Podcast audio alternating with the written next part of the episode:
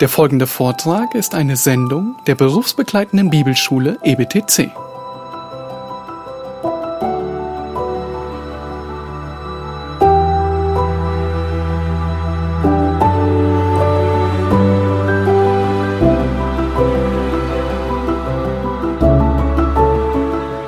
Was meint ihr, würdet ihr sagen, ist ein Kompromiss? Kennt ihr Kompromisse? Ich behaupte, dass unser gesamter Alltag voll ist von Kompromissen. Ein Kompromiss, könnten wir sagen, ist eine Übereinstimmung, ein Zugeständnis. Man geht aufeinander zu, man findet eine Einigung, wo es vorher unterschiedliche Sichtweisen gab. Die Nachbarn haben den Kompromiss gefunden bezüglich dem Lärm, den sie gegenseitig sich äh, zumuten. Die Kollegen führen ein Kompromiss oder kommen zum Kompromiss bezüglich einer Vorgehensweise im Projekt. Geschwister benötigen Hilfe bei Kompromissen zu den Spielzeugen. Eheleute bezüglich des Bodenbelags oder der Gardinen. Wir leben Tag ein, Tag aus in Kompromissen und mit Kompromissen. Es ist ein sehr wichtiges Wort in unserer Gesellschaft. Toleranz geht mit Kompromissen einher. Was ist dann also Kompromisslosigkeit? Ein Schimpfwort? Kompromisslos. Der Duden sagt, kompromisslos ist ohne Bereitschaft zu einem Kompromiss zu sein. Keine Kompromissbereitschaft zeigend. Ja, häufig benutzen wir kompromisslos im negativen Sinn in Bezug auf vielleicht die Synonyme Unversöhnlichkeit, Unnachgiebigkeit, Erbarmungslosigkeit, knallhart.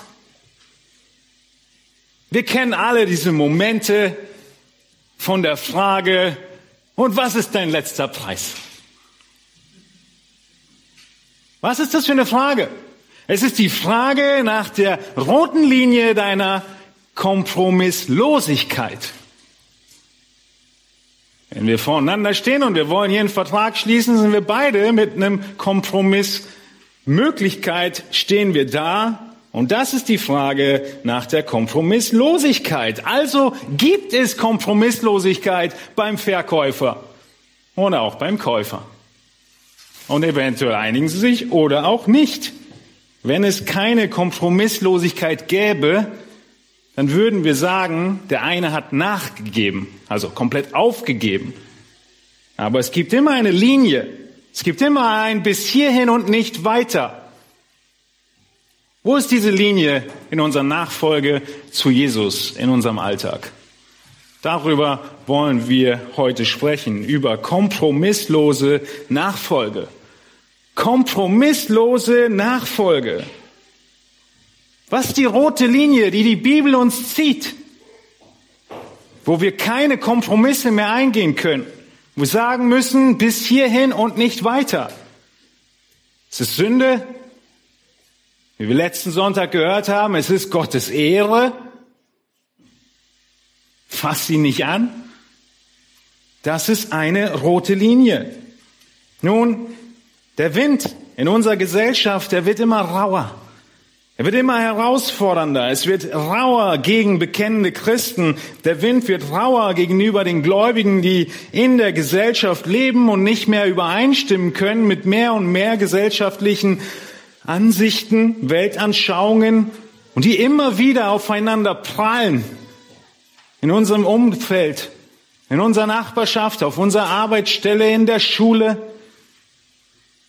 Weltanschauungen prallen aufeinander und der Wind wird rauer.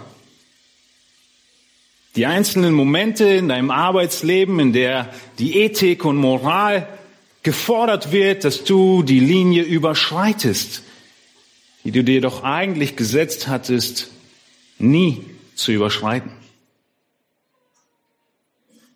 Es werden Erwartungen an uns gestellt, Prinzipien über Bord zu werfen, fünf Grade sein zu lassen. Nun, Jesus, er hat uns deutlich gemacht, dass die Welt uns hassen wird. Jesus sagt in Johannes 15, 19, wenn ihr von der Welt wärt, so hätte die Welt das ihre lieb. Weil ihr aber nicht von der Welt seid, sondern ich euch aus der Welt heraus erwählt habe, darum hasst euch die Welt. Jesus hat's vorhergesagt, dass der Wind rauer wird. Und all diesen Situationen werden wir immer öfter gefordert, kompromisslos zu sein. Kompromisslos in der Nachfolge Jesu Christi kompromisslose Nachfolge. Sie tut Not. Sie ist wichtig. Man könnte sagen, wir müssen lernen, Glauben zu definieren als Gehorsam trotz der Konsequenzen. Wir müssen lernen, unseren Glauben zu definieren als Gehorsam trotz der Konsequenzen. Wir kennen das Ziel, wir kennen den Ausgang. In Lukas 12, 32 lesen wir, dass Jesus uns zusichert, wie damals seinen Jüngern, fürchte dich nicht, du kleine Herde, denn es hat eurem Vater gefallen, euch das Reich zu geben. Wir kennen das Ziel. Wir werden einst bei Jesus sein. Wir werden einst bei ihm sein und trotzdem ist es doch so schwer, Gehorsam auszuüben und Konsequenzen im Hier und Jetzt anzunehmen. Die Israeliten, sie kannten auch das Ziel. Die Israeliten, sie wussten, wo es hingeht. Sie wussten, sie waren das verheißene Volk, das erwählte Volk mit dem verheißenen Land. Seit 1. Mose 12, seit Abraham die Verheißung bekommen hat, wussten sie, wo es hingeht. Wir haben am letzten Sonntag den großen geschichtlichen Abriss bekommen, dass sie wussten, was ihr Ziel war. Und doch sind sie jetzt in einer Situation, in, dem sie, in der sie verschleppt sind, in der sie zweifeln und sich fragen, wo ist Gott? Ist er noch da? Wir sind verschleppt, nicht zu Hause, die Mauern sind niedergerissen, es ist aussichtslos. Das Volk Israel stellt sich diese Frage. Und Daniel, Daniel, er beantwortet sie, indem er das Buch Daniel schreibt. Das ist der Zusammenhang, warum Daniel geschrieben wurde. In welche Situation hinein? In diese Hoffnungslosigkeit hinein. Wo und wann kommen wir ans Ziel? Wann kommt Befreiung? Und in diese Situation hinein schreibt Daniel, sein Buch. Und Daniel Kapitel 1, unser heutiger Predigtext, ist die Zusammenfassung seines ganzen Dienstes. Erinnert ihr euch, letzten Sonntag, Daniel ist nicht so chronologisch geschrieben, sondern er fokussiert immer wieder einzelne Bereiche von Daniel 1, Vers 1 an, wo Daniel nach Ägypten, äh, nach Babylon kommt, bis Vers 21, wo wir heute kommen, wo Daniel sagt, ich war bis zum Jahr von König Kyros da. Das Kapitel 1, was wir uns heute anschauen, sind eigentlich 65 Jahre Geschichte. Daniel beginnt sein Buch wie ein erschütternder, Aufmerksamkeit erregender Auftakt beim Musikstück. Die volle Aufmerksamkeit wird gefordert. Schon in den ersten Versen, nämlich dass Gott es ist, der zu dieser Exilführung geführt hat, der das Ganze getan hat, der da aktiv drin war und jetzt das große Zeugnis, was Daniel den Leuten mitgeben möchte, ist, ihr seid im Exil, ihr seid nicht da, wo ihr solltet, aber hört zu, wie Gott wirkt was er tut, wenn wir ihm kompromisslos nachfolgen. Die Kurzzusammenfassung seines ganzen Lebens packt er hier hinein in die ersten drei Jahre seiner Gefangenschaft, die er jetzt beschreibt in Daniel Kapitel 1. Dieser erste Schock in Daniel 1, Vers 2, den wir letzten Sonntag schon von Matthias gehört haben, der Herr gab Joachim, den König von Juda, in seine Hand. Gott ist aktiv. Der Vollzug der Strafe an den Israeliten. Nichts geschieht außerhalb von Gottes Willen. Und so macht Daniel deutlich, das ist der Zusammenhang.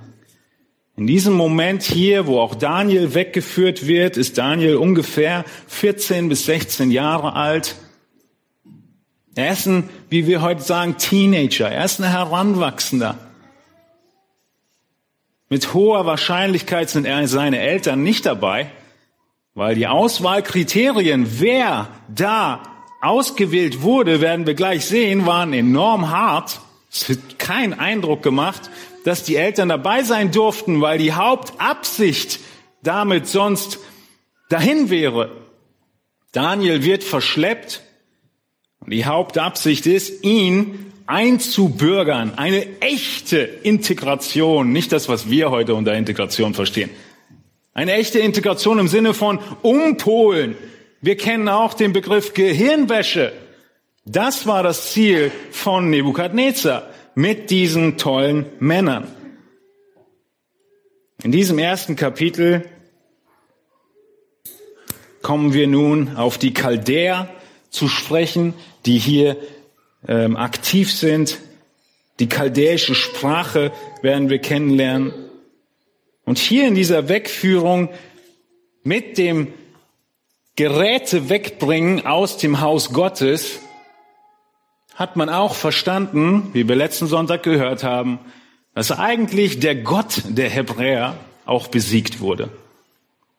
Ihr erinnert euch. Wenn wir in den Tempel hineinkommen und diese ganzen Dinge aus dem Tempel mitnehmen, die Geräte des Hauses Gottes, dann ist es ein Zeichen dafür, dass Gott eine Niederlage einstecken musste. Nun, genau so wie damals in dieser gleichen, in dieser gleichen Ebene im Land Sinia der Turmbau zu Babel stattfand. Vielleicht erinnert ihr euch, genau dort der Turmbau zu Babel. Und die Menschen sich aufgelehnt haben gegen Gott und gesagt haben, wir zeigen's Gott. Und Gott ihn ein paar Jahre hat bauen lassen. Genauso tut er es jetzt hier mit den Babyloniern. Sie denken, sie hätten Gott besiegt, aber es ist einfach Teil seines Plans. Und Daniel schreibt dieses Kapitel, um genau das deutlich zu machen. Auch wenn es so aussieht, dass Gott nicht am Siegen ist gerade in deinem Leben, er ist dabei. Nichts geschieht außerhalb von seiner Allmacht.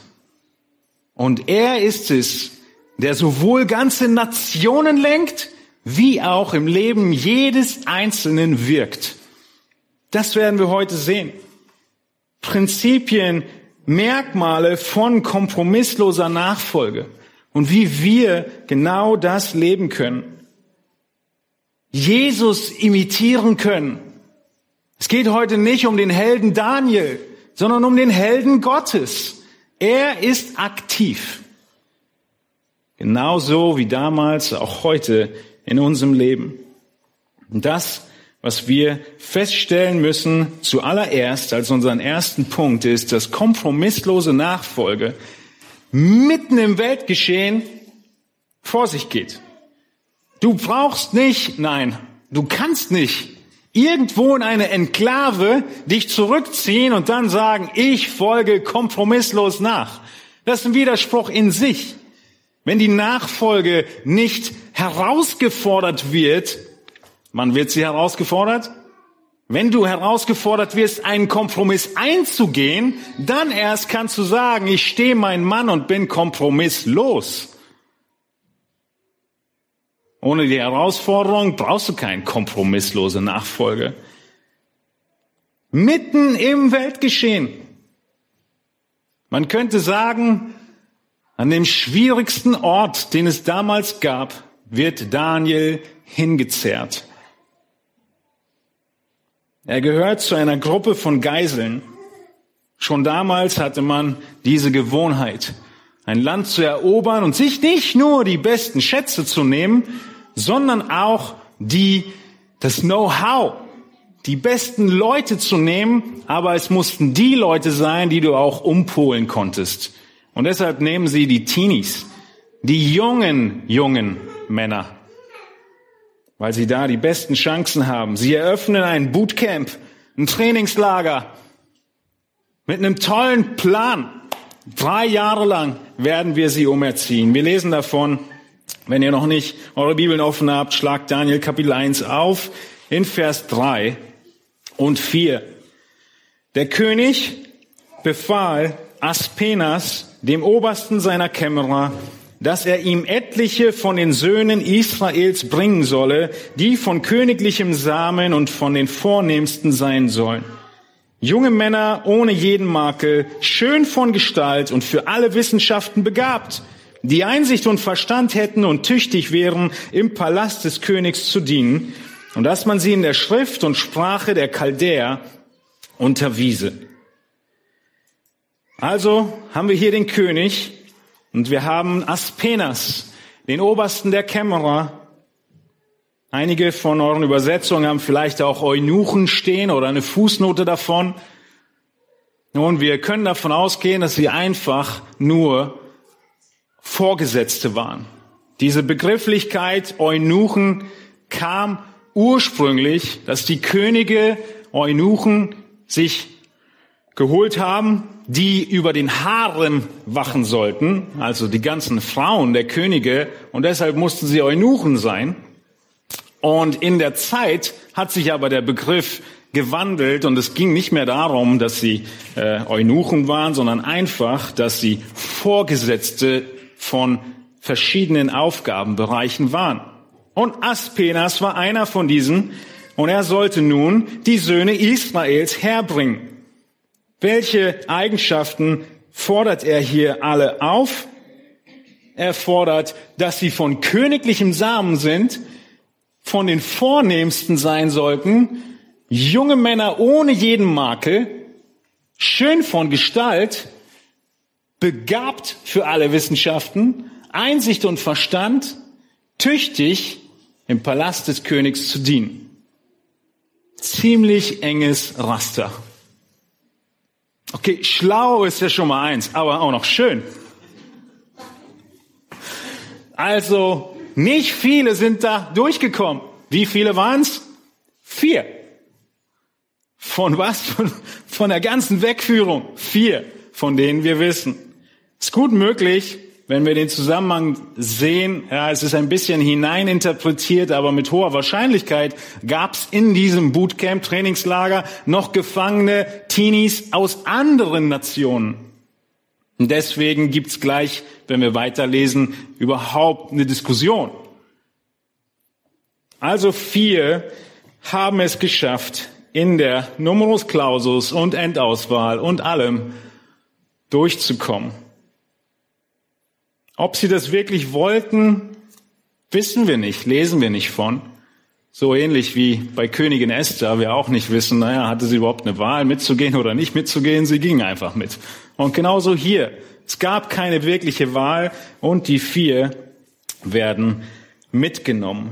Sie waren nobel, intelligent, smart, hatten gutes Benehmen, wohl erzogen, sozial kompetent, von den Vornehmsten. Die besten Elternhäuser hatten sie auch noch. Nebukadnezar, er wollte dieses wertvolle Material nutzen und die feinen Geschäfte Babels weiter zum Florieren zu bringen. Was passiert hier eigentlich? Es kommt eine Prophetie in Erfüllung, die 700 vor Christus gegeben wurde von Jesaja. Also 100 Jahre zuvor hat Jesaja schon die Prophetie gegeben, nämlich 2. Könige 20, Vers 17, siehe, es kommt die Zeit, da alles, was in deinem Haus ist und was deine Väter bis zu diesem Tag gesammelt haben, nach Babel weggebracht werden wird. Es wird nichts übrig bleiben, spricht der Herr. Vers 18. Und von deinen Söhnen, die von dir abstammen werden, die du zeugen wirst, wird man welche nehmen, jetzt wissen wir, es sind vier, und sie werden Kämmerer sein im Palast des Königs von Babel. Nun, im Moment sind sie noch nicht Kämmerer, aber ein bisschen vorausgegriffen, sie werden's. Am Ende des Kapitels. Unglaublich. 100 Jahre zuvor prophezeit Jesaja exakt, was passieren wird. Die Umerziehung sollte drei Jahre dauern. Das Trainingslager ist eine gute Zeit. Die meisten von euch haben drei Jahre gelernt, wenn sie fleißig waren. Drei Jahre ist eine gute Zeit, um viel zu lernen. Und wie geschieht diese Umerziehung? Nun, wir sehen, was sie alles machen. Sie müssen erstmal weggebracht werden. Das erste Element der Umerziehung ist, dass der Ort sich wechselt. Ein sehr wichtiges Element, um jemanden umzudrehen, Gehirnwäsche zu betreiben, ist ja aus dem normalen Umfeld rauszuziehen. Machen wir heute, na, wir nicht, aber macht man heute immer noch genauso. Alle Diktatoren haben es so gemacht aus dem Umfeld raus. Und was tun sie alles? Die Sicherheit durch den Ortswechsel wird dir genommen, gerade als heranwachsender junger Kerl. Der Aspekt allein könnte schon dazu führen, dass diese jungen Männer ihre Identität aufgeben. Wir erleben es selbst, wenn Teenies ins Internat kommen oder auch ein bisschen älter dann, die Jugendlichen aus dem Haus schweren und irgendwo in einer anderen Stadt studieren gehen, dass auf einmal viele der Prinzipien nie Prinzipien waren. Nachvollziehbar. Also, genau dasselbe tut hier Nebukadnezar. Was macht er als nächstes? Er lehrt sie die Schrift und Sprache der Chaldäer. Nicht nur Ortswechsel, sondern neues Alphabet, neue Sprache, kompletter Kulturwechsel. Die Chaldäer, sie hatten eine akkadische Schrift. Man hat diese, das akkadisch sieht aus wie keilförmige Buchstaben. Diese Schrift wird geschrieben oder wurde damals geschrieben, indem mit einem Griffel auf weiche Tontafeln gedrückt wurde, diese einzelnen Striche zu diesen, ähm, zu diesen Keilen geschrieben wurde und dann wurden diese Tontafeln gebrannt, um sie zu konservieren. Archäologen heute haben Tausende dieser Tafeln ausgegraben. Eine sehr verbreitete Sprache, akkadisch. Das musste Daniel lernen. Nun, was noch? Sie beteten, die Chaldäer, viele Götter an. Ihre Kultur war voller Magie und Zauberei und Astrologie. Die Verkehrssprache war aramäisch, deswegen haben wir letztes Mal schon gehört, ist ein Großteil des Buches auf aramäisch geschrieben. All das mussten diese vier lernen. Sie waren also am Ende Experten in der Sprache, in der Kultur, in Astrologie, in allen Sternen, in der Mythologie von dieser Kultur. So weit, so gut. Kein Problem wird uns gezeigt. Wir treffen auf kein, kein Problem. Genau wie heutzutage christliche Studenten in säkulären Schulen sehr oft Material lernen müssen, das dem widerspricht, was wir eigentlich glauben, Genauso musste Daniel und seine Freunde damals in die babylonische Schule, Hochschule, Uni und all diese Wissenschaften mit Exzellenz meistern. Und bei der Abschlussprüfung, wie wir in Vers 20 sehen, übertreffen sie sogar alle anderen Mitschüler. Soweit kein Problem, keine Notwendigkeit, einen Kompromiss ähm, nicht einzugehen. Sie machen komplett mit. Aber lasst uns weiterlesen in Vers 5. Diesen bestimmte der König, also diesen Gefangenen, diesen ähm, vier Männern, bestimmte der König den täglichen Unterhalt von der Feinspeise des Königs und von dem Wein, den er selbst trank und ordnete an, dass man sie drei Jahre lang erziehen sollte und dass sie danach dem König dienen sollten. Unter ihnen befanden sich von den Söhnen Judas, jetzt haben wir die Namen Daniel, Hanania, Misael und Asaja. Diesen gab der oberste Kämmerer andere Namen, und zwar nannte er Daniel Belsatzer, Hanania, Shadrach, Misael, Meshach und Asaja Abednego. Also die nächsten Schritte des Trainingslagers waren nicht nur neuer Ort, neue Sprache, neue Kultur, neue Religion, sondern auch neues Essen. Sie wurden vereinnahmt, so ein bisschen Honig um den Mund. Hey, die Speisen des Königs wurden ihnen dargebracht. Den Wein, den er trank, und drei Jahre lang sollte man sie erziehen. Jetzt kommt die Zahl, die ich schon sagte, damit sie dann dem König dienen sollten. Nicht nur das neue Essen, sondern auch neue Namen. Und damit ist die Gehirnwäsche perfekt nach allem, was sie tun können. Warum all das? Nun, es geht darum, ihre Kultur auszulöschen, ihre Religion auszulöschen. Und die Religion, insbesondere bei den Hebräern, wie wir gleich sehen werden, hängt natürlich noch sehr stark vom Essen ab. Wir behandeln das Thema gleich noch ein bisschen, aber jetzt erstmal die Namen. Was hat es mit der Namenswechsel auf sich? Nun, ihr müsst verstehen, alle hebräischen Namen von den vier hatten Gott mit in ihrem Namen drin. Die Kurzform von Gott. Schaut euch das an. Daniel. Also El und Ja, ja, Elohim und Jahwe sind in jedem der Namen drin. Daniel, Hanania und Michael und Asa-Ja. Die Übersetzung, man könnte sagen, ist von Daniel, Gott ist mein Richter. Von Hanania, Jahwe ist gnädig. Von Michael, wer ist wie Gott ist. Von Asaja, Jahwe ist ein Helfer. Das kann nicht so bleiben. Wäre uns allen klar. Also neue Namen, die einen Bezug haben auf ihre Götter. Neue Namen, die teilweise auch sogar passen. Daniel heißt jetzt Belsatzer. O Frau, Frau des Gottes Bel, einer der ganz großen, beschütze den König. Also einer der ganz großen Götzen und Götter der. Hanania war, Jahwe ist gnädig und heißt nun Schadrach, ich bin sehr furchtsam vor Gott, nämlich Akku, ja, ein weiterer Dämondgott. Michael heißt jetzt Meshach, ich bin von geringer Bedeutung oder wer ist wie Akku?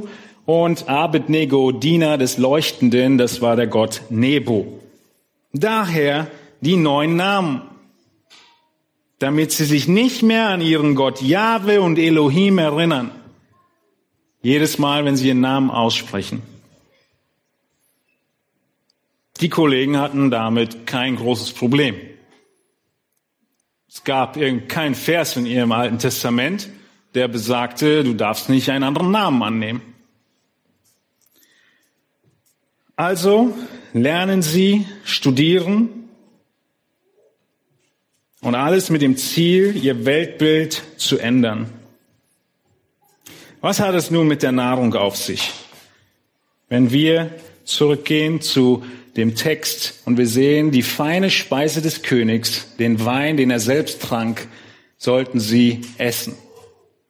Drei Jahre lang sollte man sie erziehen. Also das Ziel ist klar vorgegeben. Die beste Nahrung damals war Essen, was rar war auf dem Speiseplan der normalen Leute. Und weil dieses Essen so besonders war, so selten und so teuer, hört zu, wurde immer ein Teil dieses Essens als Opfer Göttern dargebracht. So wie wenn wir was ganz Besonderes auf den Tisch bekommen, unser Dankgebet eine Minute länger ist. Und das war die ganze Zeit so. Sie hatten immer diese ganz besonders wertvollen Lebensmittel und deshalb haben sie einen Teil ihren Götzen dargebracht, so wie wir ein Dankgebet sprechen. War das Teil ihrer Anbetung, ihrer Essenszeremonie. Und neben dem ist es natürlich auch so, dass die Babylonier auf der Speiseplan des Königs eine Menge an Speisen hatten, die gegen die Speisevorschriften der Israeliten waren. Beide Faktoren führen dazu, dass jetzt die Frage sich diesen vier Männern stellt, was machen wir? Astrologie studieren, kein Problem. Neue Sprache studieren, kein Problem. Neue Namen, oh, okay. Neuer Ort, verkraften wir. Aber jetzt gegen die Gebote Gottes auflehnen, verstoßen und fremden Göttern in diese ganze Zeremonie mit Opfer bringen. Da war ihre Linie überschritten. Und das sehen wir als nächstes. Kompromisslose Nachfolge inmitten von Weltgeschehen. Sie sind mittendrin aber erfordert nun Gehorsam ohne Kompromisse. Das ist unser zweiter Punkt. Es fordert Gehorsam ohne Kompromisse. Hier haben wir eine falsche Folie aus Versehen, also da kommt keine weitere. Gehorsam ohne Kompromisse. Und deshalb kommen wir jetzt zu Vers 8, dem Schlüsselvers in der ganzen ersten Teil dieses Kapitels. Daniel aber, Daniel aber nahm sich in seinem Herzen vor, sich mit der feinen Speise des Königs und mit dem Wein, den er trank, nicht zu verunreinigen. Er erbat sich vom obersten Kämmerer, dass er sich nicht verunreinigen müsse. Wo sind die Schlüssel, die wir hier beobachten? Er hat es sich vorgenommen in seinem Herzen. Es war ein ganz festes Prinzip, was er verinnerlicht hatte. Und was jetzt, wo der Druck steigt, wo er aufgefordert wird, einen Kompromiss einzugehen, er auf die Vollbremsung geht und sagt, das geht nicht mehr. Ich kann mich nicht was verunreinigen. Und er geht zum Kämmerer, zum obersten aller Chefs und sagt ihnen, ich möchte mich nicht verunreinigen. Es hatte nichts mit der Qualität des Essens zu tun oder sonst irgendwas, sondern er sagt ihm sehr deutlich, ich will nicht sündigen.